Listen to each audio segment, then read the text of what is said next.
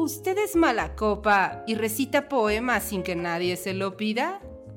¿Conoce más personajes de ficción que personas en la vida real? ¿Ha notado que no puede debatir con alguien más que no sea usted mismo? Entonces, escúchenos. Entrevistas, tertulia, lúpulo y mucho más en Mundo Lupular. Aviso. Las opiniones, argumentos y tonterías vertidas en este podcast no son la verdad absoluta y pueden estar influenciadas por el alcohol. Si tienes una opinión diferente, publica un podcast. ¡El cantinero! ¡Sírveme la diversiada!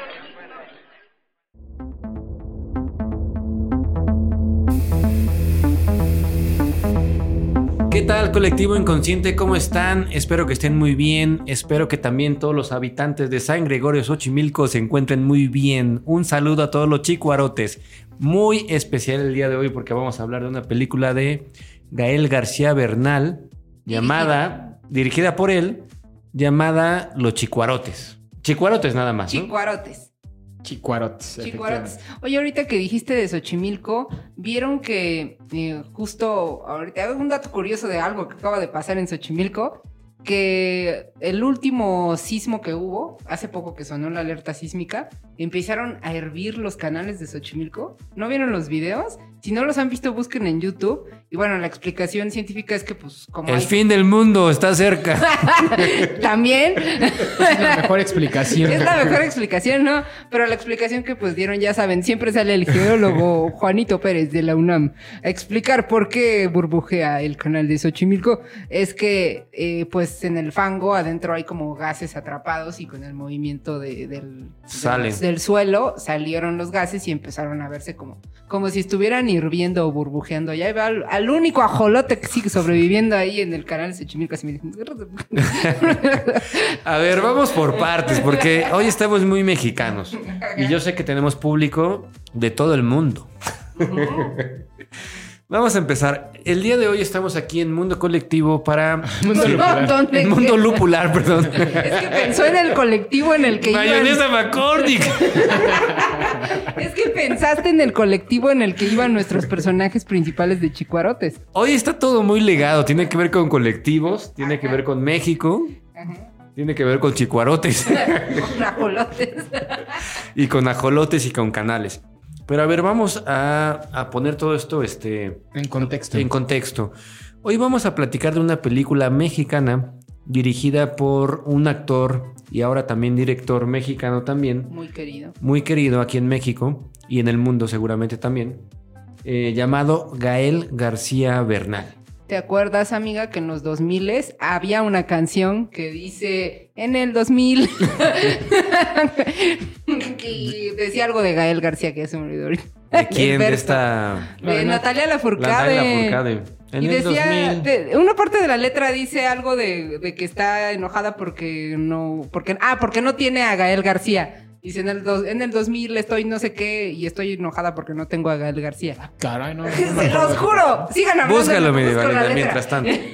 Bueno, vamos a hablar de una película de este personaje, de este director y de este actor mexicano, Gael García Bernal. Es productor, director, actor y demás.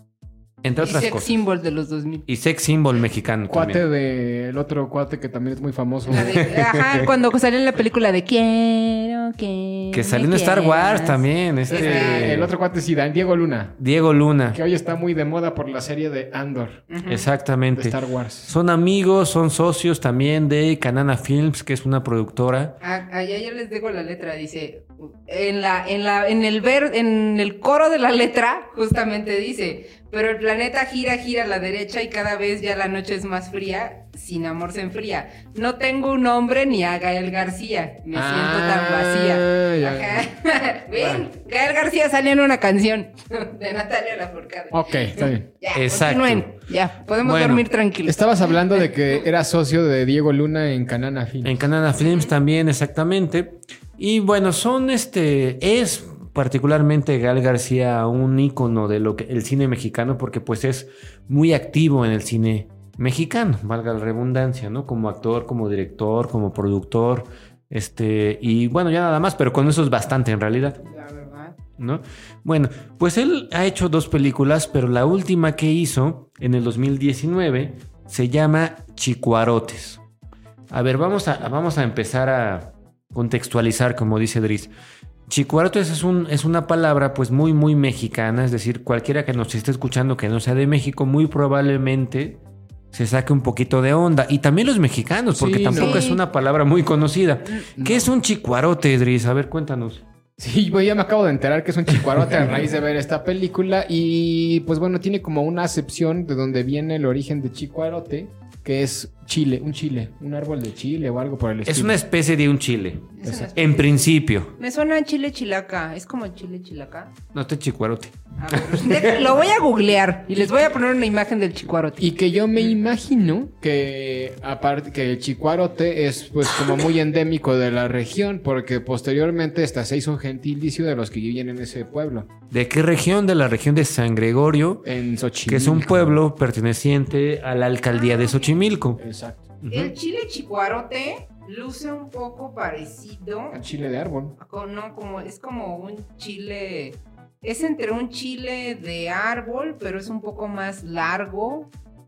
Y además está en peligro de extinción, Está en según peligro de nota. extinción. Ok. Sí. Y Sí, pues es bueno, Como un, como un- No, es como un. Este. Serrano. Como Ándale. chile serrano más largo. ok. y luego terminó siendo el gentilicio de la gente que vivía en esa región y después también pues este terminó teniendo una acepción de necio terco. Sí, que estábamos investigando tras bambalinas para ustedes, colectivo Nuestra gran inconsciente, investigación. que esta, esta connotación de terquedad o necedad viene de aquella persona que come este chile Y, sigue y aunque se enchila, lo sigue comiendo. Que ese es como el, el- el, digamos que el prototípico mexicano, o sea, de hecho es muy raro conocer a alguien que no coma chile y sea mexicano, ¿no? Exacto. Hasta ahí esta frase como de, es que es chile que nomás pica lo pendejo, ¿no? O sea, que ni siquiera sabe a chile, nomás pica lo pendejo. ¿no? Exacto. En ese sentido, todos los mexicanos somos un poco chicuarotes. Exacto. Y también está el chile del que no pica. Exacto. ¿Para qué le echarías chile del que no pica?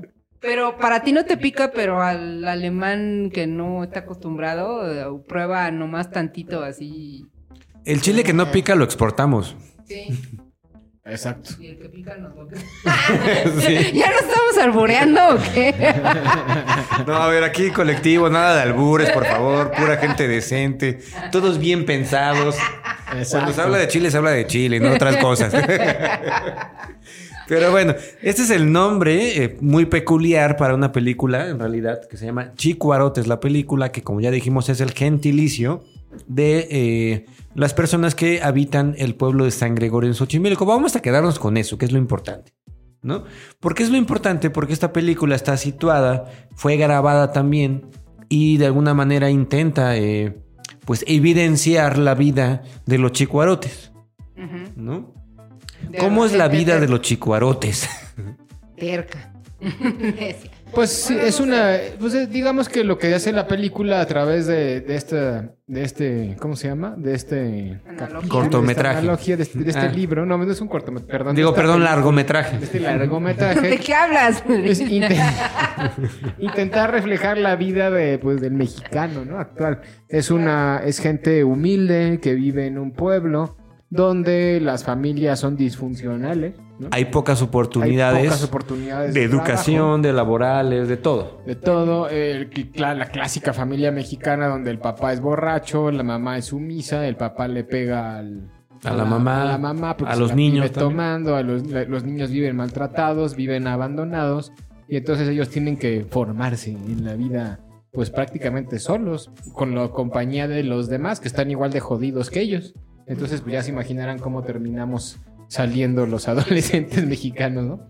En Exactamente. Aquí sigo. ah. Exacto, aquí seguimos, ¿no? Y, y básicamente, pues la historia trata de eso. Y algo que tiene mucho el mexicano y que creo que es lo que más refleja la película es el, el intentar ser otro, el intentar salir de donde estás para poder llegar a un lugar que supuestamente y entre comillas sería mejor, ¿no? Exacto. Que, que eso pues está muy influenciado por, la, por el occidente y por la las aspiraciones de vida, que no es precisamente de que uno viva mal, pero la, la sociedad misma nos va inculcando que tenemos que tener ciertas aspiraciones y eso es lo que Pero- busca toda esta gente siempre, ¿no? Sí, claro, pero eh, yo creo que también, y eso es algo que siempre eh, eh, he platicado y he hablado, y creo que es algo así que tengo muy claro, el mexicano vive en una constante eh, supervivencia. O sea, una supervivencia de poder alimentarse, una supervivencia de poder sobrevivir a los sistemas de salud, una supervivencia de poder sobrevivir a, a la delincuencia, incluso no caer, o sea, para los jóvenes es clarísimo, ¿no? Que se vive un problema enorme de, de ya de en México hablando, ¿no? De los cárteles y de muchas cosas en donde tienes que estar literal al filo de, ajá, como al filo del asiento de intentar no caer en, en la drogadicción, de intentar no este, morir de hambre, intentar no es- morirte porque estás enfermo y el sistema de salud no te da nada. O sea, siento que muchas veces no es como de intento, que quiero intentar salir porque tengo una aspiración, sino in- quiero intentar salir porque está de la chingada vivir en ese, en ese mundo, en ese plano de, de estar en constante peligro, por así decirlo, o luchando por tu vida, por sobrevivir. Claro, yo creo que esto es, es, es, es real, así como lo platica Dries y como lo pl- platica Medievalina, pero creo que no es exclusivo de México, es decir, Claro. hay muchos países eh, que viven esto. Lo que sí es exclusivo de México, o lo que lo va, digamos, encasillando más en una película mexicana, es, en primer lugar, la corrupción. Y ahorita voy a ese punto. ¿Por qué la corrupción? Porque esta película, el argumento es de que la esperanza de dos adolescentes que nacen en estas condiciones que ya platicaron, se ve deslumbrada, digamos, esta esperanza, que, que ellos no tienen esperanza, pero les surge una esperanza al saber que existe la corrupción. Cuando uno de sus conocidos les hace saber que al menos en México uno puede comprar una plaza de trabajo sin ir a trabajar. Es decir, que si tú pagas una cantidad de dinero, ponen tu nombre en la nómina de algún empleo del gobierno y tú cobras ese sueldo sin necesidad de ir a trabajar. Y eso es una esperanza particular de México, no tan particularísima, seguramente que la corrupción existe, existe también en otros países latinoamericanos, pero creo que la corrupción es algo muy mexicano, desgraciadamente. Y todavía lo perfila aún más, ¿no? O sea, digamos, de lo general que es la pobreza, que existe tanto en México como en cualquier otra parte del mundo, luego tiene la corrupción, ¿no? Pero luego tiene también la mexicaneidad. ¿En qué momento? Porque hay un momento de la película donde la masa del pueblo de San Gregorio se agrupa para linchar a un supuesto delincuente. No les quiero spoilear cómo sucede esto, pero en ese linchamiento creo que está la médula espinal o la clave de la película. Es decir, esto sí de verdad solo pasa en México.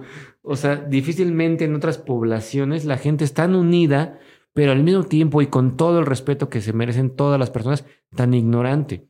Porque solo de la ignorancia puede surgir una ira ciega a linchar a alguien sin que se le haga un juicio. Claro, bueno, sí pasa, ¿no? El, Edad Media pasaba. El clásico Fuente Ovejuna, ¿se acuerdan de ese? Bueno, pasaba, pero ya no debería de pasar, ¿no? No, y sigue pasando. De hecho, o sea, es muy común, quienes viven aquí en México lo saben. Vas a una colonia mexicana y hay letreros enormes que dicen, ladrón, este, ten cuidado, porque los vecinos estamos unidos y si te cachamos te vamos a linchar, ¿no? O sea, y... Aquí afuera había Ajá. letreros de esos. en Sí, claro, aquí en Tlalpan hay, o sea, tú cruzas a cualquier calle, cualquier colonia, y en donde, pues claramente hay, en- digo, en todas las colonias hay índices de violencia, pero en unas hay más que, que otras, y es muy, muy normal encontrar estos letreros de vecinos unidos contra la delincuencia, ¿no? Y No, sí, totalmente. Pero haz de cuenta, ese linchamiento surge de una necesidad a través de una falta de, de, digamos, de, de poder judicial, es decir, de poder este, policial. O sea, la policía no hace nada. Entonces, si la policía no hace nada, pues yo tengo que hacer algo por mi propia mano, claro. ¿no? Exacto. Cuando yo digo ignorancia me refiero a que, pues no, no, no, no, no creo que esté tan mal que el pueblo juzgue a un delincuente, pero que lo juzgue, es decir, que realmente no se dejen llevar por una masa como sucede en la película, que yo creo que lo, lo plasma bastante bien, porque si se dan cuenta, a final de cuentas ni agarran al verdadero culpable, ni, ni, ni nada de nada, entonces solamente es una emoción desmedida. Ahí es donde yo hablo de, de que sí hay un sesgo, ¿no?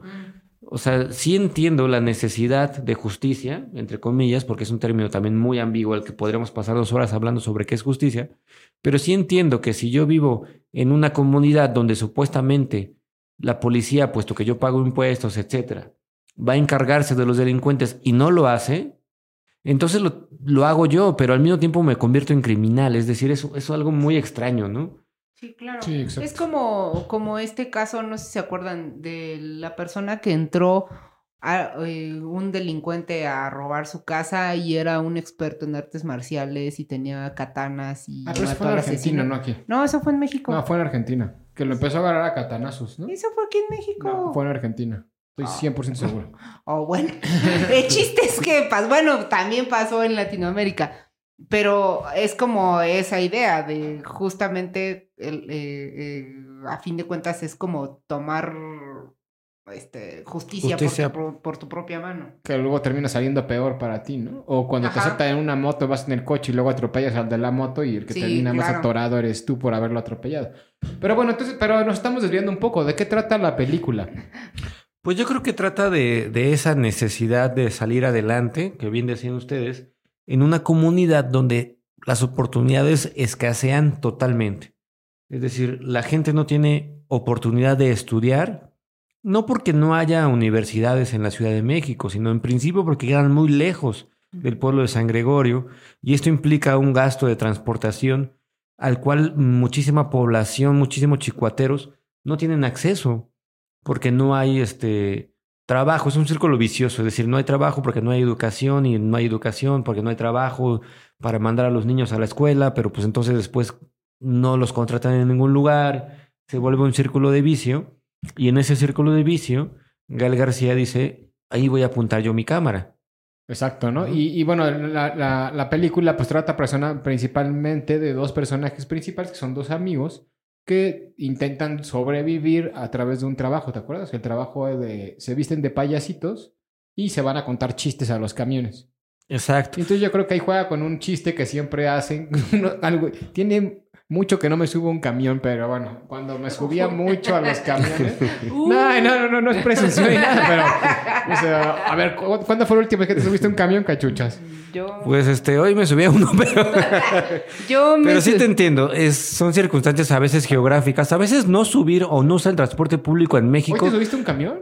Este sí, porque fui a, a trabajar y... ¿Pero este, en coche o qué? Yo trabajo. no, sí llevé mi coche, pero lo estaciono y luego me gusta ir al mercado de San Cosme, entre comillas, a comprar artículos y cosas. Entonces ya me da mucha flojera manejar porque yo odio manejar, lo odio con toda mi alma, pero a veces no se puede hacer, no se puede evitar, ¿no?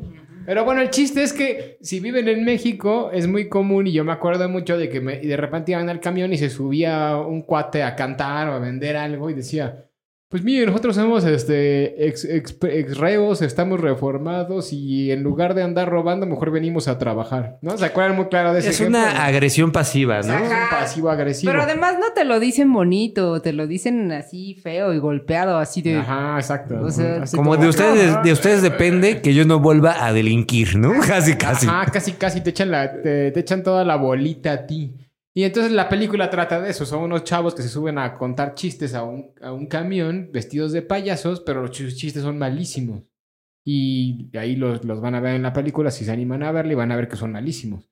Y este, pues no les dan lana, evidentemente, que es una cosa también muy común. Yo me acuerdo mucho que pues, la gente se subía a, a pedir dinero a los camiones cantando o lo que sea, y era muy poca la gente que le da.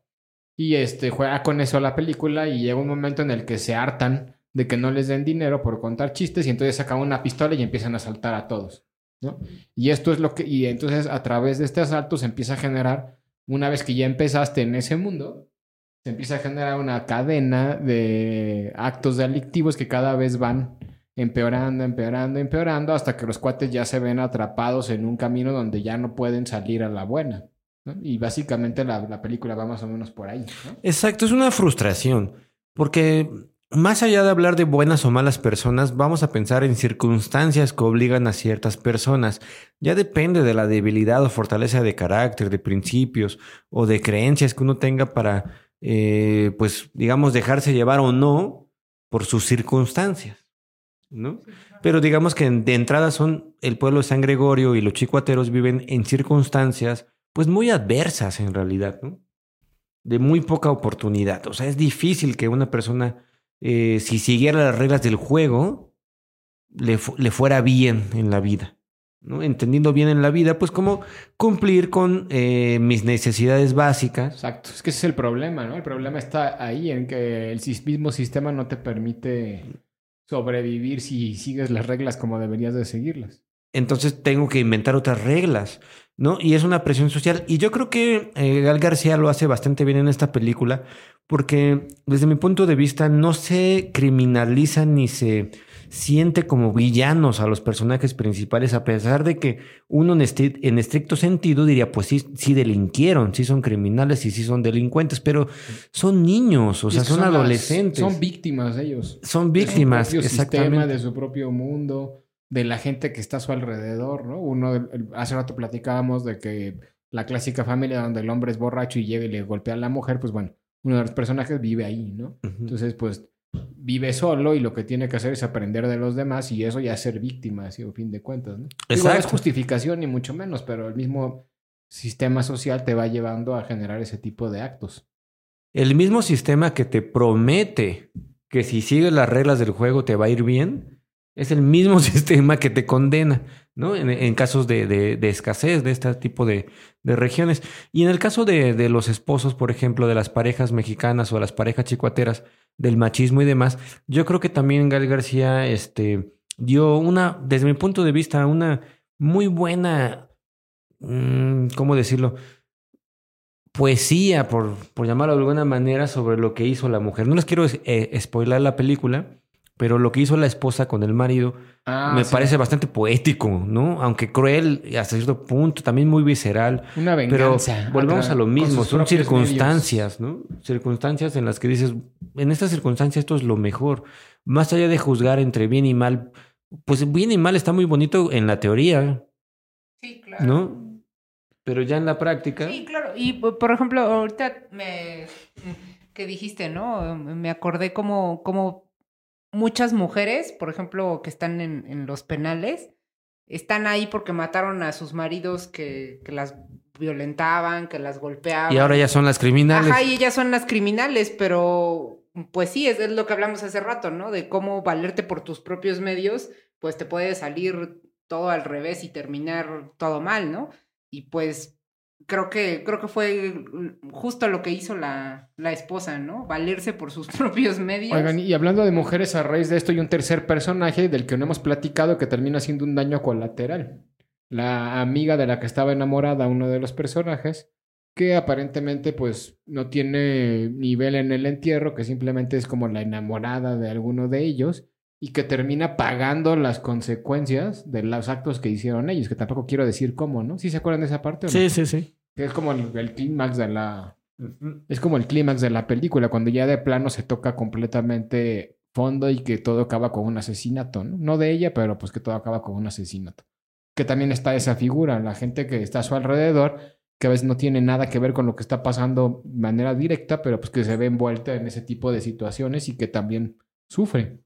Exacto, exactamente. Y volvemos a lo mismo, ¿no? Circunstancias. ¿No? Decía Ortega y Gasset, este, el hombre es el hombre y sus circunstancias, y aquel hombre que no modifique sus circunstancias no se modificará a sí mismo, ¿no? o, o, viceversa, aquel hombre que no se modifica a sí mismo no modificará sus circunstancias. Y creo que también habla un poco de eso, es decir, los personajes de Chicuateros en realidad son personas sin voluntad, fueron total y completamente víctimas de sus circunstancias, nunca tuvieron no sé si la oportunidad o el valor de cambiarse a sí mismos para cambiar sus circunstancias. Y no sé si esto sea demasiado optimista, ¿no? Pero sí puede darse en algunos casos, pero ya en la realidad de, un, de una población que ya no tiene nombre, sino una población que ya es números, ¿cuántas personas viven en San Gregorio? No sé, un número, ya eres un número, ya, ya no eres un hombre ni siquiera, ya eres un número, ¿no? Y en ese número, en esas estadísticas, tú estás dentro de esa estadística de criminalidad.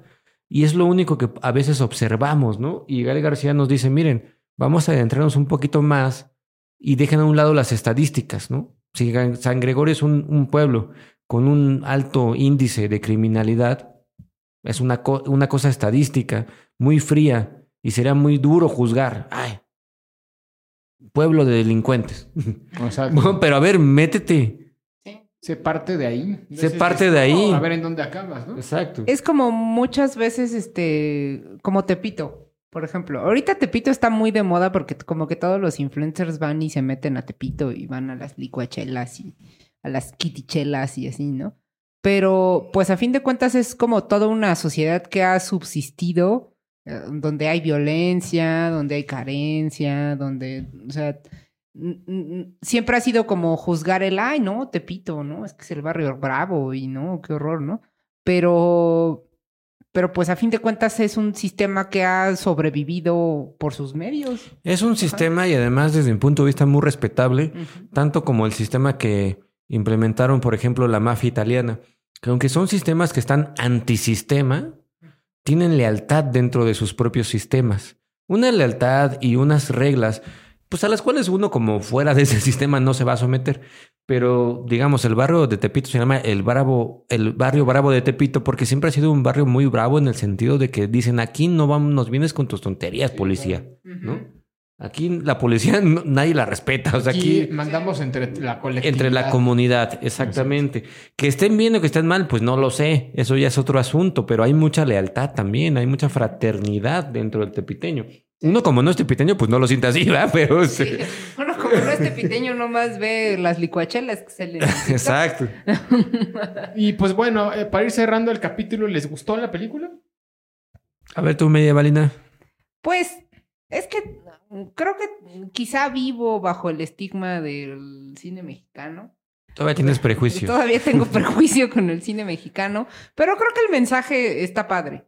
O sea, bueno, no padre, pero, o sea, te deja qué pensar y quizá uno como mexicano lo ve más de cerca y dice, sí, claro, este es el, el México, ¿no? O sea, el México real, ¿no? El México de Frida Kahlo, ni el, médico, el México de, de que ves en San Miguel de Allende, no, ese es el México, México del 80, 90% del territorio nacional, ¿no? O sea, hablando de que la opulencia y lo bonito y lo folclórico y donde se vive bien es una parte del territorio muy pequeña, ¿no? Hay mucha pobreza y hay muchos angregorios alrededor de todo el territorio.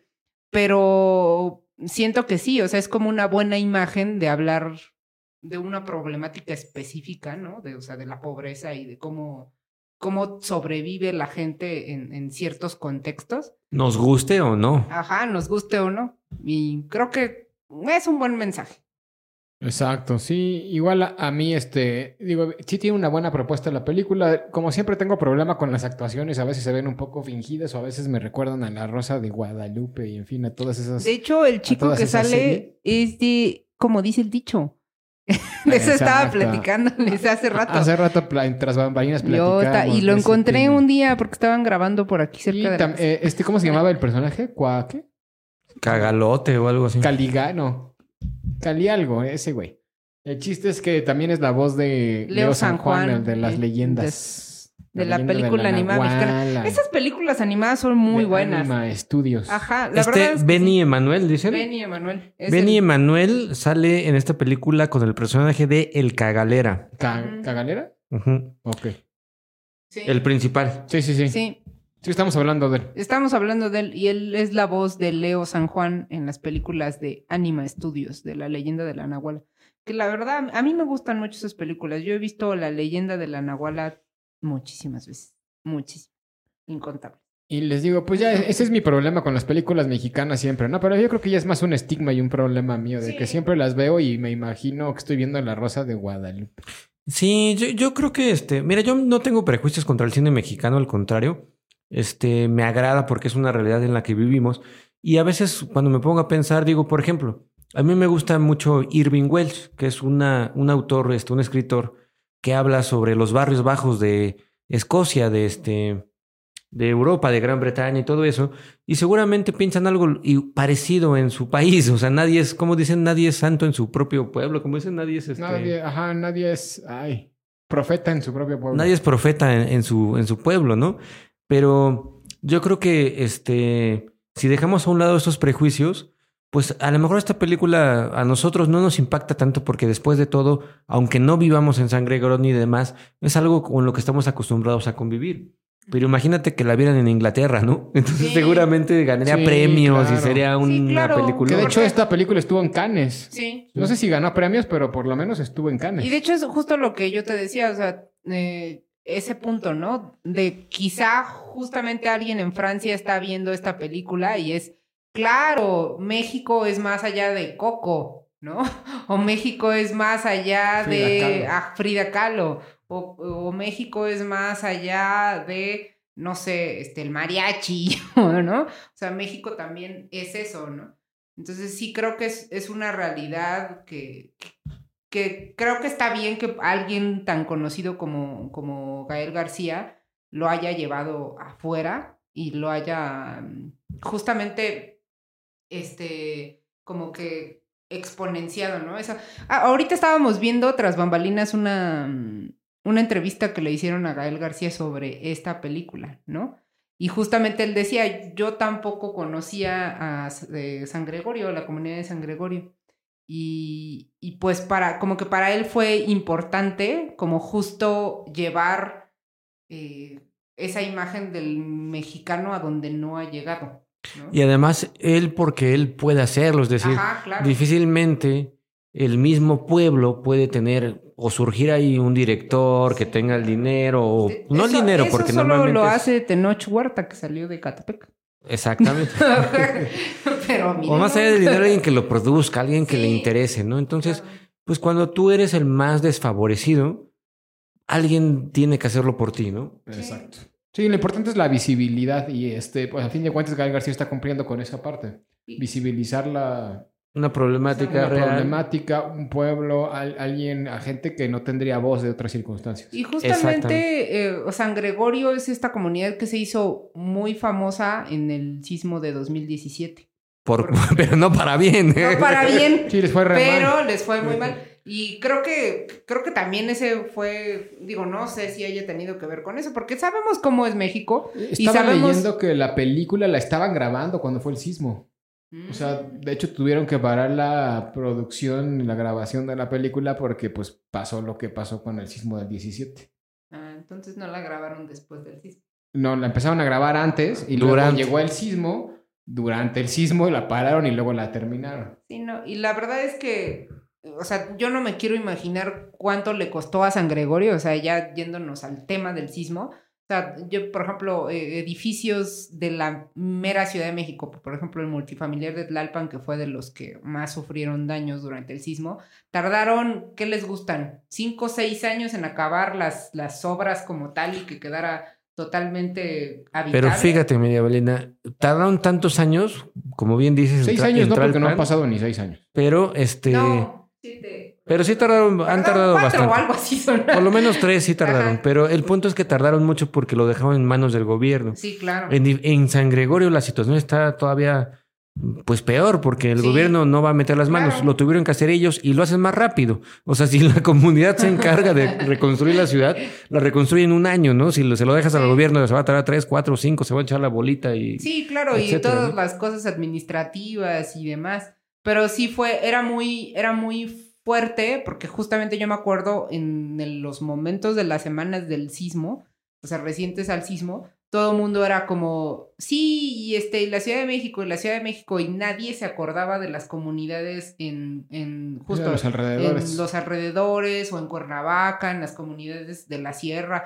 Eh, O sea, nadie, nadie se acordaba de eso y todo el mundo, incluso era un problema, que todo el mundo estaba sobre llenando de enseres, insumos, agua, comida a, las, a los afectados en la Ciudad de México y era de ya no traigan, ya, o sea, ya llévenlo. Y justamente mucha gente se dedicaba a recibir cosas para llevarlas a San Gregorio o a Cuernavaca etcétera, porque eran, eran pues comunidades desatendidas, porque pues si no sabes qué es, yo por ejemplo, este, no sabía dónde era San Gregorio hasta el sismo, y de hecho yo ahorita no me acordaba hasta que volví a ver esta película que se mencionaba. Y eso que estamos relativamente cerca. Sí, nosotros estamos aquí al lado de San Gregorio. Exacto, nosotros estamos ubicados para todos los que no saben. Vengan a buscarnos. en la delegación Tlalpan. En Tlalpan, ahí muy Casi- en el código Xochimilco. postal. cerca, eh, donde se bifurca hacia Xochimilco o hacia la carretera federal a Cuernavaca. Y mucha de la ayuda que, este, que brindamos en, la, en el sismo efe- efectivamente iba para San Gregorio. Ahí fue muy sonado. Entonces, es un pueblo pues muy golpeado, ¿no? Y está, yo creo que está padre, más allá de la película o de las actuaciones, que por supuesto que deben ser juzgadas en una película, pues porque para eso es una película. Pero independientemente de eso, pues digo, ya en el mejor de los casos, como dices, darle voz a los que no tienen voz. Exacto. ¿no? Pues ahí está. Pues bueno, vamos cerrando el capítulo de hoy, cachuchas. Pues vean, chicuateros, yo creo que se la van a pasar bien después de todo. Les va a gustar, yo creo que sí les va a gustar. Denle una oportunidad a las películas mexicanas de vez en cuando. Y esta creo que puede ser una buena opción. Exactamente. Muy bien. Bueno, pues perfecto, muchachos, los vamos a dejar. Estamos en las redes sociales que son Facebook, Twitter, En Instagram, Instagram. como Mundo Lupular y TikTok, TikTok como... Mundo-lupular. Exacto. Gracias por vernos. De repente llegamos de tener cinco vistas a un montón. De- Sí. Muchas verdad, gracias. Gracias por apreciar nuestros TikToks cortados. Exacto. Sí, Se que vean cuidan. este- Nos vemos pronto. Bye. Adiós, se lo lavan.